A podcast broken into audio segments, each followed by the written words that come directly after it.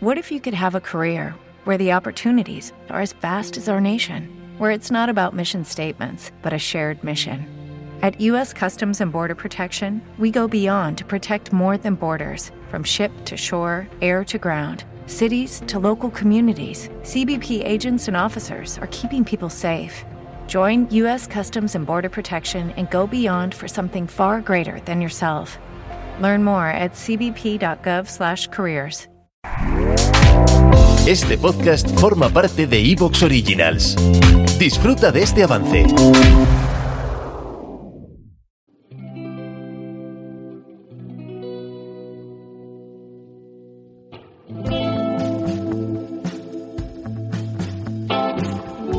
En libertad, con Jano García.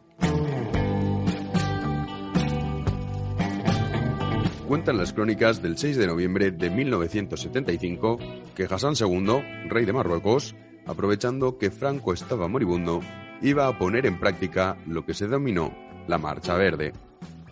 Envió a más de 300.000 personas, algunas de ellas armadas, dirección al Sáhara Occidental. Allí les esperaban militares españoles que debían recibir órdenes para abrir fuego. Cuando Franco, postrado en una cama y al que apenas le quedaban dos semanas de vida, fue informado de los acontecimientos, ordenó declarar la guerra a Marruecos. Pero ni Arias Navarro, a la sazón presidente de España, ni tampoco la cúpula militar decidieron obedecerle. España se encontraba en una situación de crisis interna. La dictadura tocaba su fin y era hora de poner en marcha una transición de la que se desconocía cuál iba a ser el final. Juan de Borbón, padre de Juan Carlos I, quien a la postre iba a ostentar la jefatura del Estado de España, que mantenía muy buenas relaciones con Hassan II, telefoneó al dirigente marroquí para que detuviera la invasión utilizando su pueblo como escudos humanos. La respuesta de Hassan II a Juan de Borbón fue la siguiente.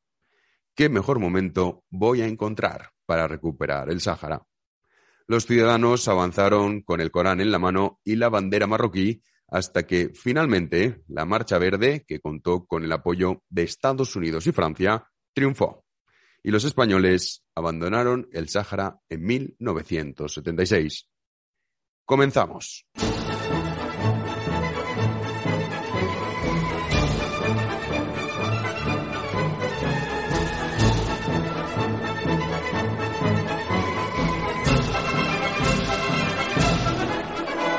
Y de vuelta al presente, hoy 27 de marzo de 2022, España, como saben, ha desencadenado una crisis no solo nacional, sino también internacional por su cambio de postura en relación al Sáhara Occidental.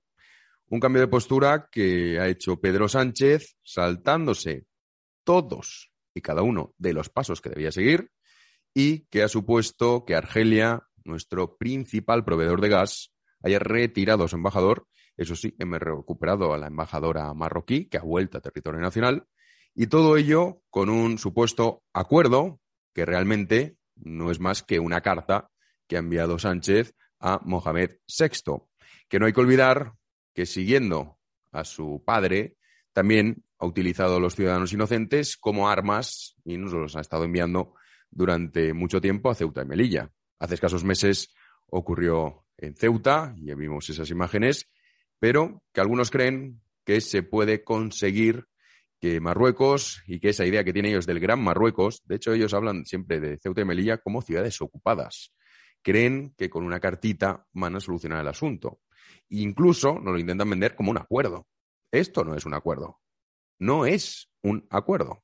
Y que, por supuesto, eh, no va a cumplir Marruecos porque, nos guste o no nos guste, ellos nos ven como nuestros enemigos. Y el principal enemigo de España es Marruecos, porque Marruecos desea invadir y conquistar territorios que son españoles. Esta es la realidad y sorprendentemente este cambio de postura, pues desde luego que nos deja en el momento energético en el que nos encontramos en España y también en Europa, ahora hablaremos de ese acuerdo de Estados Unidos con Europa en cuanto al gas se refiere, nos deja en una situación que si mañana Argelia decide cortar por completo su gasoducto, a ver qué es lo que hacemos. Pero bueno, todo esto lo vamos a comentar también en este podcast con Marc Vidal, que Marc Vidal, para el que no lo conozca, tiene un canal de YouTube, bueno, es muchas cosas, pero tiene un canal de YouTube que hace análisis económicos y trata todos estos asuntos, lo explica de maravilla. Yo no lo conocía personalmente hasta el día de la entrevista, así que lo seguía en su canal de YouTube, que también recomiendo que lo hagan ustedes. Y la verdad es que es un tipo fantástico y yo creo que la entrevista les va a gustar. También quiero agradecer a los que estuvieron en la presentación de mi último libro en Zaragoza, El Rebaño. Muchísimas gracias por, todos los que estuvieron allí, por esperar la cola para que pudiese firmar a todos.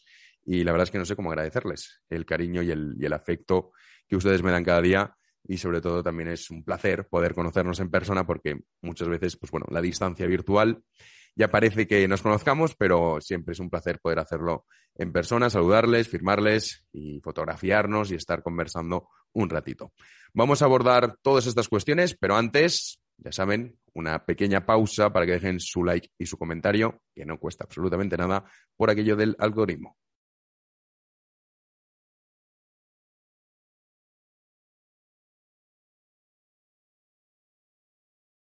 Muchísimas gracias por su like y por su comentario. En este programa vamos también a contestar en este podcast a las preguntas de los miembros del canal de YouTube, suscriptores de iBox y patronos. Y también, que lo comentamos muchas veces, pero todavía me siguen preguntando, si usted se hace miembro del canal de YouTube, o tanto en Patreon como en iBox, tiene acceso a todos los podcasts históricos exclusivos, desde el primero hasta el último. No es que una vez se hace miembro del canal, entonces tiene acceso, no. Se desbloquean absolutamente todos, tanto en Patreon como en iVoox, como en los miembros del canal de, de, YouTube, y ahí los pueden escuchar. En relación a la cuestión de España, en cuanto a Marruecos se refiere, esa discordia que ha levantado Pedro Sánchez dentro de su propio gobierno. Claro, es que aquí lo que es fascinante es que hemos visto al gobierno protestar contra el propio gobierno. Esto es lo que hay en España. Un lío espectacular. Todo ello ha provocado una crisis interna y lo que conocemos no es más que una carta que incluso el ministro de Exteriores decía no conocer. Una carta que quiero eh, leer íntegra, que la hemos conocido, por supuesto, porque ha tenido a bien Rabat, es decir, el, el rey de Marruecos, filtrarla y la ha publicado el diario El País. Esto es lo que dice la carta. Leo textualmente. Majestad, tengo el honor de dirigirme a vuestra Majestad para transmitiros algunas ideas importantes para la nueva relación entre los reinos de Marruecos y España. Nuestros dos países están indisolublemente unidos por afectos, historia, geografía, intereses y amistad comunes. Estoy convencido de que los... ¿Te está gustando lo que escuchas? Este podcast forma parte de Evox Originals y puedes escucharlo completo y gratis desde la aplicación de Evox. Instálala desde tu store y suscríbete a él para no perderte ningún episodio.